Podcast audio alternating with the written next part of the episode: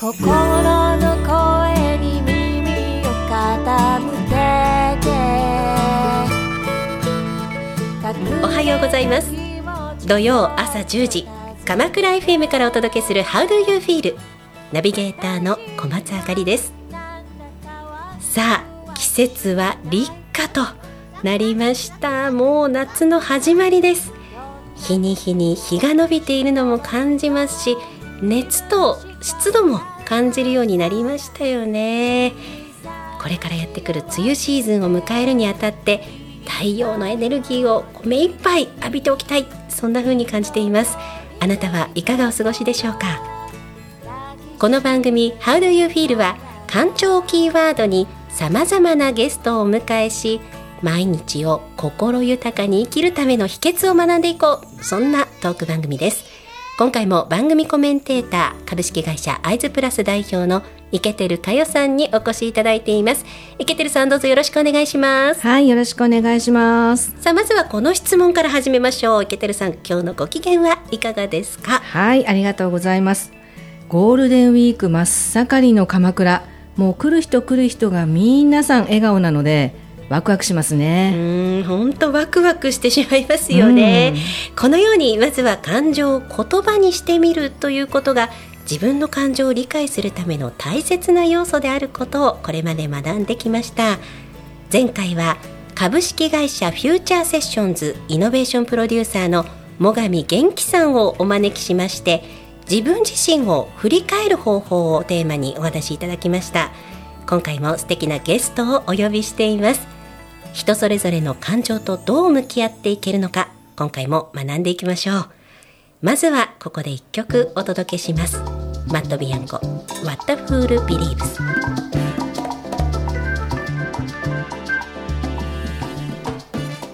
土曜の朝鎌倉 FM から小松あかりがお届けする「How do you feel」今日のゲストを早速ご紹介します。今回はプレゼンテーションクリエイターそして初夏でもいらっしゃいます前田かまりさんスタジオまでお越しいただきました。前田さんどうぞよろしくお願いします。はい、よろしくお願いいたします。いらっしゃいませ。どうもどうも。お会いしとうございましそ。たいい声。お招きいただきましてありがとうございます。ありがとうございます、まずは前田さんのプロフィール私の方から簡単ではございますがご紹介させていただきます。前田かまりさん1973年福井県生まれ東京学芸大学卒業後17年にわたり通信業界に従事されていらっしゃいました。2010年ソフトバンクアカデミア第1期生に選考され初年度第1位を獲得。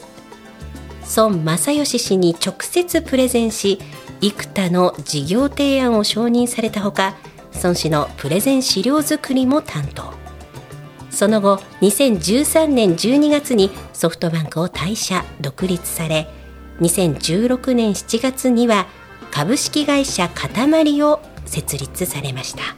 現在はプレゼンテーションクリエイター初夏としてだけでなく株式会社かたまり代表取締役そして一般社団法人つぐみ代表理事一般社団法人プレゼンテーション協会代表理事でもいらっしゃいます。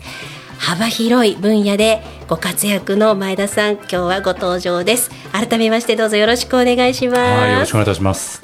いやあのプロフィールから言ってしまいますけれども、17年間にあたり通信業界に従事されてて突然のようにソフトバンクアカデミアに入られたということ、これなんなんで入られたんですか？もともとソフトバンクに所属はしてたんですけども、はい。アカデミアっていうのが2010年にできたんですよね。まあ孫さんが後継者を育成するっていうのがすごくメインな。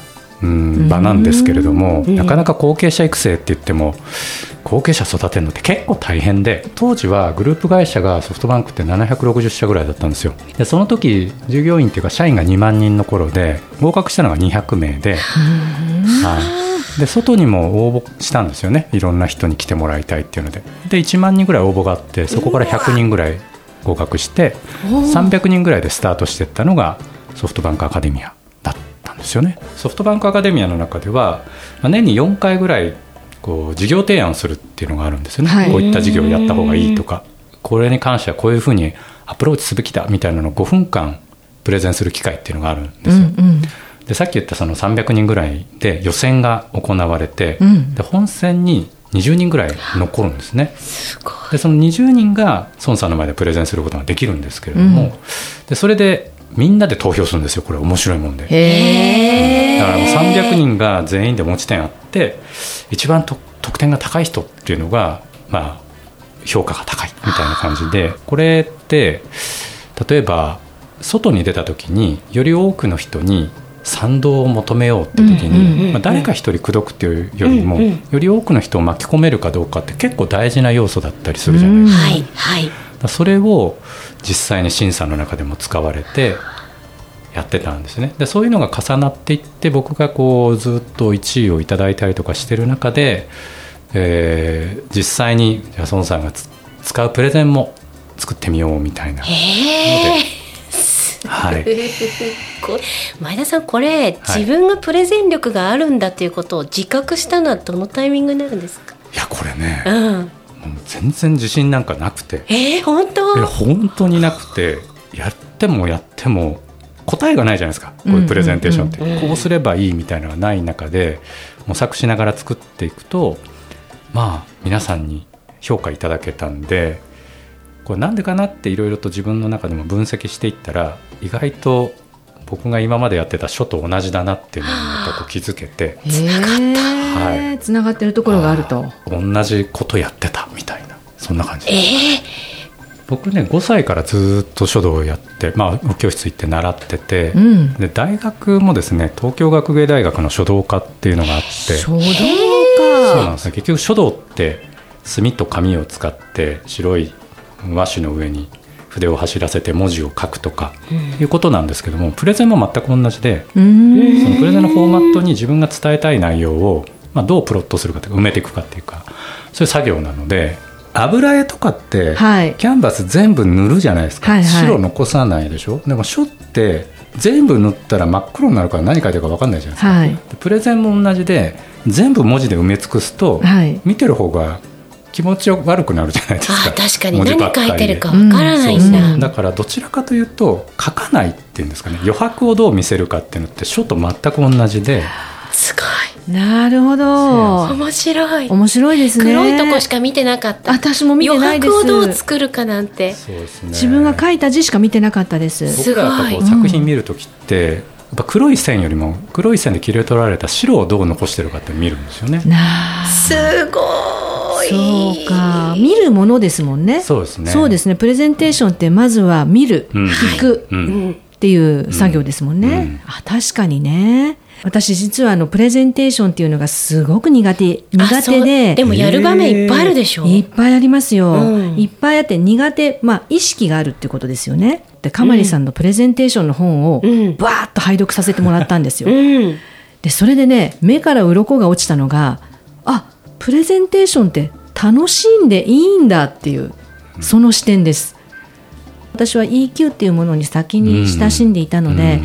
まあ、まず自分の感情言っちゃえみたいな、うん。ドキドキしてますとか、緊張してますから始まってでそこが結果的には良かったんだと思うんですが、うんうんそれで、まあ、いいんだよプレゼンテーションもそうなんだよっていうふうにも知れたのが去年だったので、はあ。なんかね本当に心が軽くなったんですよ。まあ改めてなんですけどこのプレゼンテーションの面白さっていうのは今どんなところで感じてるんですか、プレゼンテーションの面白さは、うん。多分日常僕もう全部プレゼンだと思うんですけどこう、はい。何かしらか伝えると相手の方が受け止めてくれてで例えばちょっとアクション変えてくれたりとか行動してくれたりとか、うん、で行動してくれると自分にそれがまた返ってきたりするのでそれが多分プレゼンの面白いところだと思うんですよね。例えばあの風邪ひいて病院行くじゃないですか。先生にいろいろ伝えますよね。伝えるんですけど最初まあ病院行ったら問診票書いて問診票読んだだけじゃお薬出ないでしょ、うんうん。出ないんですけどあのえ熱どれぐらい前から出てるのとか咳はどんな咳なのとかじゃあちょっと聴診器当てましょうかって言ってあの中って4分間しか平均入れないんですけど、うんうん。自分が想像してくださいね。自分がむちゃくちゃしんどい時に行って4分間喋ったらお薬が出てくるってすごくないですか？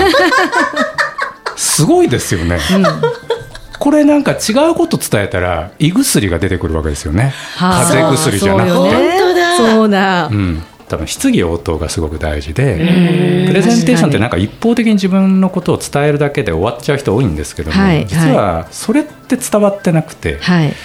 インタラクティブなこの相互のやり取りをするからこそ僕伝わっていくと思うんですよ。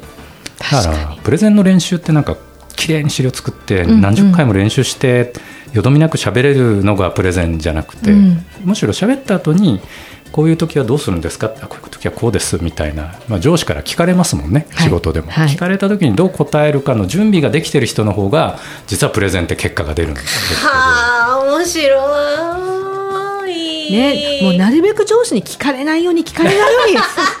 そうです、ね。資料にいっぱいなんか文字とかデータとかいっぱい入れちゃうから。もう防衛してましたもんね。ツッコミどこ満載になっちゃいますから、ね。もう突っ込まないで突っ込まないでっていうもうオーラ出しまくってね。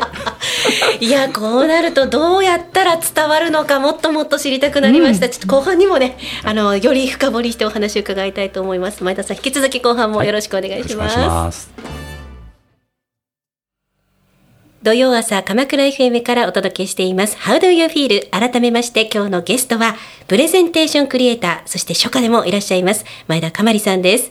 前半はこ前田さんのこれまでのね歩みについてもたっぷりお話伺いました。後半はイケてるさんにたくさんご質問していただきたいと思います。それではイケてるさんどうぞよろしくお願いします。はいありがとうございます。あの前半に私もプレゼンテーションがとっても苦手でで、かまりさんの本とか出会いから少しプレゼンテーションが楽しくなってきましたなんていうお話をさせてもらったんですが私今あの短大で学生たちと一緒に学んでいて、えーまあ、プレゼンテーションとかプロジェクトをねこう教えたりしてるんですね。で、まあ、プレゼンテーションする際にやっぱり多くの学生から「もうプレゼン苦手ですドキドキします緊張します」ってもうみんな言うんですよ。これなんかいいアドバイスってありませんか、そうですね、うん。多分緊張するのって2つ僕種類があると思ってて1つがたくさんの人の前で話す時に緊張する人、うんうんうん。うん。でもう1つが上司とかなんか偉い人とか自分を評価されるっていうシーンではいはい。緊張しちゃう人。まず最初の多くの人の前で話する時に緊張する人は緊張する自分のこうキャップっていうのがあって何人以上あ何人ぐらいまでだったら緊張しないなみたいなのってあるんですよ人って。でなんとなくあ30人ぐらいだったら学校の小学校の時からみんなの前でお話しするって機会があったから、まあ慣れてるなとかでそれが100人になると緊張する人もいれば300人になると緊張する人もいてその人の目の数っていうんですかね。ある程度多くのうーん目に触れるっていうところでチャレンジしていくとこの緊張ってなくなってくるんですよね。ねすごい実践的なアドバイス、はい。ね。うん。で2つ目のん。上司の前でプレゼンとかっていうのも緊張すると思うんですけど、うん。これはさっき言った質問がどんな質問されるかなっていう想定をある程度できてると緊張しなくなってくるんですよ。でこれ僕よく相手欲って言うんですけども相手が今求めてるものがこういうことだろうだからこんな質問が来るだろうって仮説を立てて、ん。FAQ って言って想定問答をざーっと作っちゃうんですよね。はいはい。すごい、なるほどね、でその想定質問がある程度できてると多分緊張せずに答えれるんですよね。で緊張しちゃうのって想定外の質問が来た時にそうね確かに、うん。あそれ考えてなかったなとかあとこのデータはあるのって聞かれてあ手元にないなとか、これ叱られるなとかってなっちゃうと、もう汗出てきちゃって やばいとかなっちゃうので、まあ、そういう時はもう素直に「ありません」って言っちゃうとか、考えてません。30分後にまた持ってきていいですかって言われたらあこの人はやる気があるから許そうみたいな。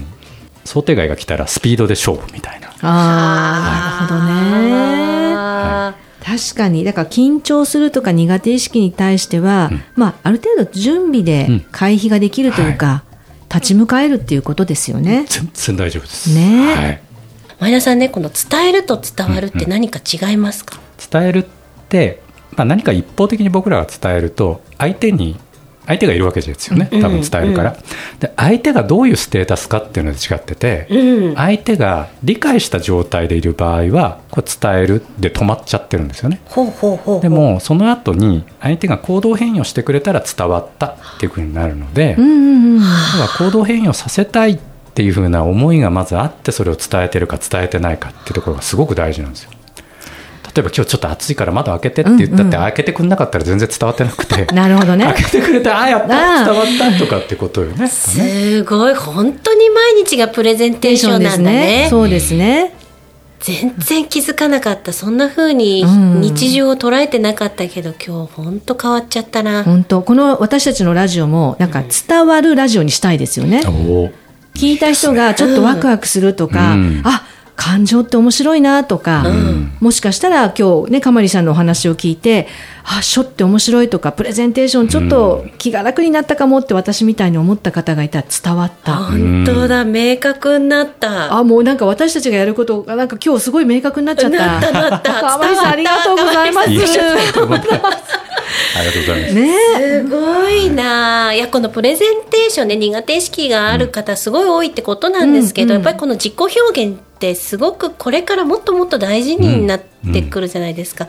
かやさんやっぱこれって感情とも紐づいてきますけど自分の気持ちをどう理解してどう伝えるかってすごい大事なポイントですよいやね。本当ですよね、まずは自分のちょっとした気持ちを伝えるってことができると思うんですよ。はちょっと緊張してるとかめっちゃワクワク楽しみにしてましたっていう本当にその一言気持ち伝えるだけで相手の人があそうだったんだって受け止めてまた反応してくださるのでなんかそこからスタートできるんじゃないかなって今日改めて思いました。うん。前田さんどうですか？この感情と自己表現のこの関係性ってどういうふうに捉えてますか、いややっぱ感情ありきよね。そうね。ありきよね。うんありきよね本当よね。もうかっこつけたってしょうがないし。緊張してるもんは知ってるもんだもん。そうそうそうそう。え感情で変わります？例えば書とか。変わりますよ。全然変わる。全然違います。こう自分の中で感情と向き合う機会がないと、うん。内観する時間がないとなかなか今どういうステータスなのかって分かんないんですよね。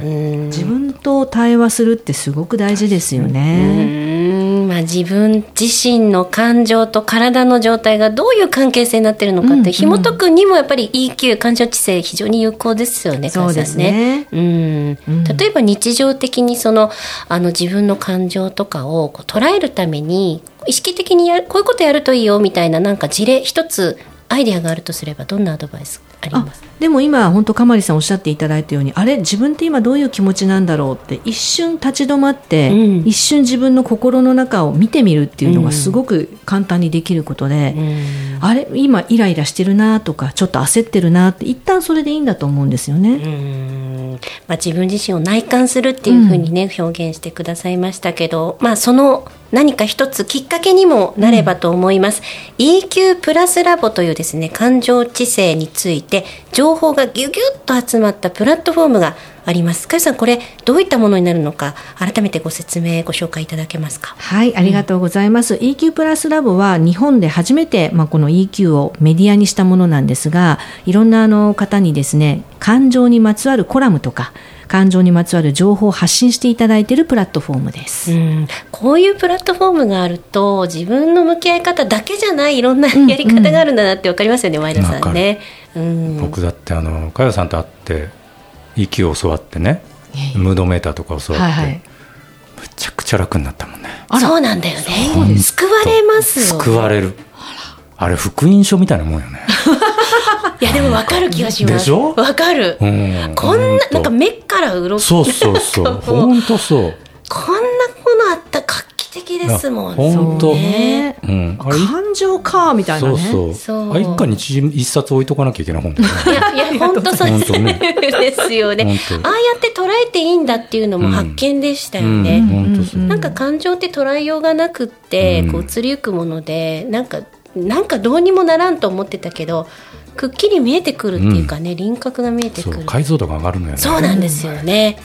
いやぜひ皆さんあの EQ プラスラボと、えー検索いただきますと見れますので、ぜひご覧になってみてください。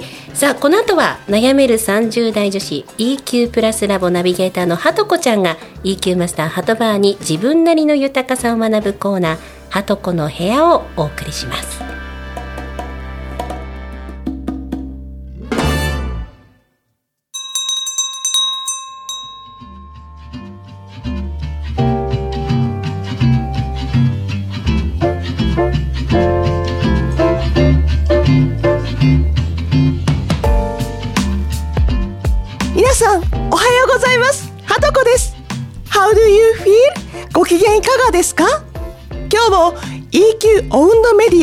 EQ プラスラボのナビゲーターを務める私、ハトこと EQ マスターのハトバーでこちらのコーナーをお送りいたします。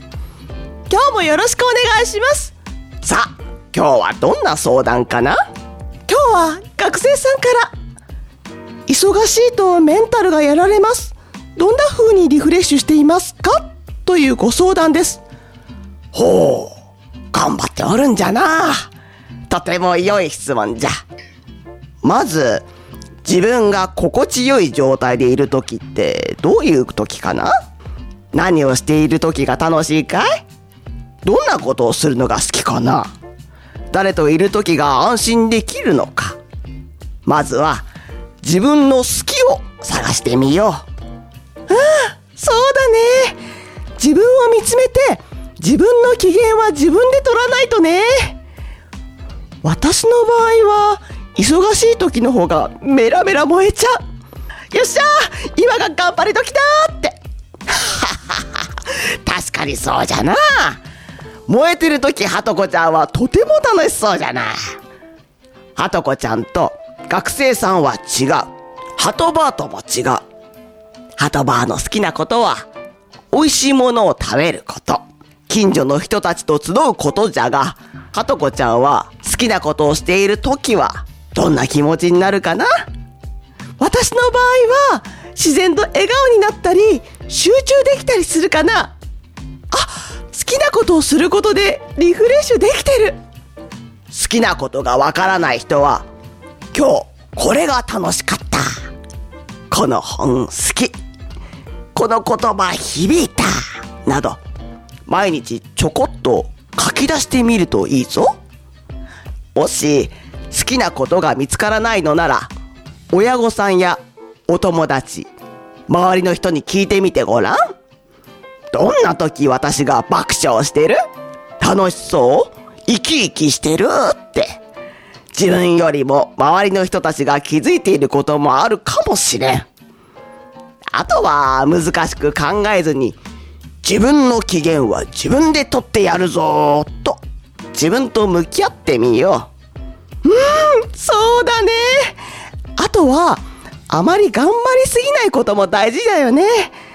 苦しくなったら、周りの人に助けてもらうこと必要かも。その通り。心が悲鳴を上げることは珍しいことじゃない。自分のことをダメだーと咎めることだけはやめようね。気づかないうちに心がポキッと折れちゃわないように自分の機嫌をとっていこう。自分の人生だもん。私もちゃんと好きなことを好きって言いながら楽しく過ごしたり大好きなものを食べようっと。まずは、鳩サブレね。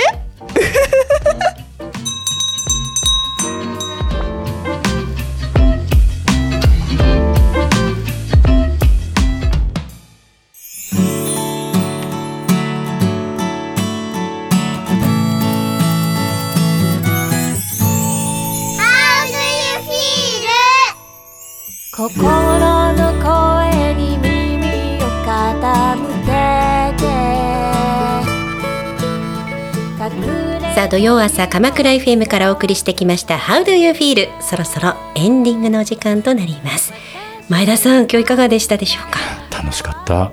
楽しかった本ね当楽しかった。ありがとうございますすごいそれが私たちにも伝わりましたね、かよさんね伝わりました。はい、一緒に楽しかったです。ありがとうございました。さあ、池テルさん、最後になりますが、心豊かに生きていくための今日のキーワード、お願いします。はい、ありがとうございます。もう今日は前田さんからあの送っていただいた日常すべてがプレゼンテーション。そうだ、今この瞬間も私こうやって走ってプレゼンテーションですよね。いやーなんかね毎日がまた楽しくなりそうです。ありがとうございました。この番組ではリスナーの皆さんからの感想、メッセージもお待ちしています。鎌倉 FM ウェブサイトのメッセージフォームから番組名 How do you feel と明記の上、ぜひお送りください。メッセージくださった方の中から毎月1名様に、イケてるかよさんの著書、感情マネジメント、こちらの本をプレゼントさせていただきます。ご希望の方は、住所、氏名を忘れずにご入力ください。当選の発表は発送をもって返させていただきます。そしてこの番組のアーカイブはポッドキャストで聞くことができます。Spotify 公式ウェブサイトから How do you feel で検索。こちらもぜひご愛聴ください。さあ前田さん最後になりますけれどもリスナーの皆さんへぜひメッセージをお願いいたします。はい、えー皆さん今日はありがとうございました。あのー伝えることってそんなに難しいことじゃなくて、えー伝えて、えー相手がね受け取ってくれると楽しく未来を作っていくことができますので、ぜひぜひ楽しんで日常を送ってください。今日はどうもありがとうございました。